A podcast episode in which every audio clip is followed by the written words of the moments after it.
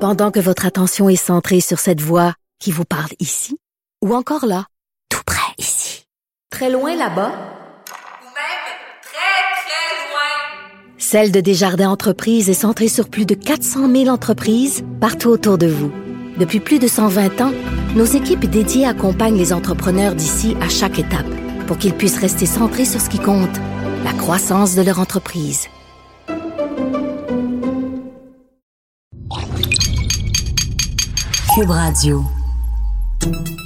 Salut, c'est Charles Tran avec l'équipe dans 5 minutes. On s'intéresse aux sciences, à l'histoire et à l'actualité. Aujourd'hui, on parle de jeux vidéo, de leur effet relaxant. Beaucoup d'études très sérieuses ont porté sur Tetris, un des jeux vidéo les plus vendus, toutes plateformes confondues. La plus récente de ces études concerne ses effets thérapeutiques. Les gros joueurs s'en doutaient, mais voici ce qu'on a trouvé récemment avec Baptiste Zapirin.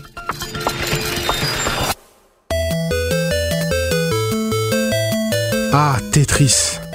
Tout le monde connaît Tetris, le jeu vidéo le plus vendu de tous les temps, culte depuis sa version Game Boy en 1989 et sa petite musique là. Des blocs en forme différente tombent en bas de l'écran et on les tourne et on fait des lignes. bon, euh, donc jouer à Tetris permettrait, figurez-vous, d'accéder à un état transcendantal qui calmerait l'anxiété. C'est la conclusion d'une étude de septembre 2018 de l'Université de Californie à Riverside. En jouant à un niveau de difficulté progressif, les cobayes aboutissent à un état d'esprit de telle concentration que le reste du monde s'efface et le temps passe plus vite. Bref, le stress s'en va. On entend tout et son contraire là-dessus. Hein. Ils auraient des bienfaits sur les fonctions cognitives, disent les uns. D'autres y voient le diable réincarné, incitant à la violence et réduisant le cerveau en bouillie. Alors quoi? Bon, déjà, il faut rester prudent. Le jeu vidéo est un loisir assez récent et comme sujet d'étude, il est donc assez peu étudié et avec peu de recul. Mais il y a une chose qui est sûre, jouer c'est comme manger une pizza ou regarder un film, ça stimule plusieurs zones du cerveau. La coordination œil-main, pour appuyer sur les bons boutons au bon moment, ça stimule le lobe pariétal. Autre exemple, les neurones de l'aire tegmentale ventrale du cerveau produisent de la dopamine, l'hormone du bonheur quand on joue. Et donc jouer rend heureux, mais un excès peut provoquer une dépendance à cette dopamine. Donc oui, c'est un effet sur le cerveau. Bon, mauvais, mais ça, ça dépend des jeux.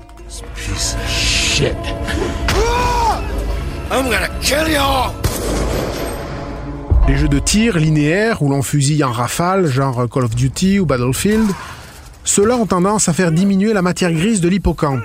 C'est une étude de l'Université de Montréal et de McGill qui l'a dit en 2017. C'est parce que ces jeux favorisent l'apprentissage de stratégies par conditionnement. Pour progresser, on a tendance à apprendre des séries d'actions par cœur, plutôt qu'à se repérer dans l'espace. Et ça, c'est pas très bon pour l'hippocampe. Et s'il est faible, cet hippocampe, ben, ça augmente les risques de maladies mentales comme la dépression, la schizophrénie ou Alzheimer. Alors que ceux qui jouent dans des mondes virtuels où le défi est plutôt de s'orienter et de trouver un bon chemin vers l'objectif, comme, comme les jeux Mario, ces joueurs-là ont tendance à progresser par orientation. Ils créent dans leur tête une carte cognitive de l'univers du jeu. Et ça, c'est bon, ça développe l'hippocampe. Bon. Mais la violence alors? Vaste débat qui n'est pas prêt de s'éteindre. Des jeux vidéo extrêmement populaires, très joués par les ados, sont bien souvent labellisés déconseillés au moins de 18 ans. Et c'est pas pour rien.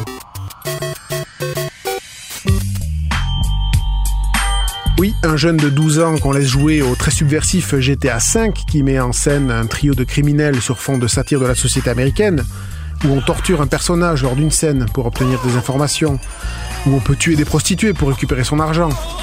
Ben oui, un jeune de 12 ans, ça va lui faire drôle de voir ça. Alors les parents devraient s'assurer que leurs enfants jouent à des jeux de leur âge. Comme avec les films en somme.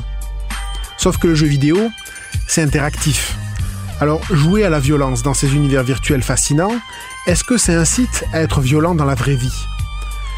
Eh bien, une étude internationale portant sur 17 000 adolescents de 9 à 19 ans, menée de 2010 à 2017, vient de constater que ceux qui jouent à des jeux vidéo violents type Call of Duty ou GTA V, incluant donc des jeux qui ne sont pas de leur âge, eh ces jeunes-là ont effectivement tendance à devenir agressifs physiquement.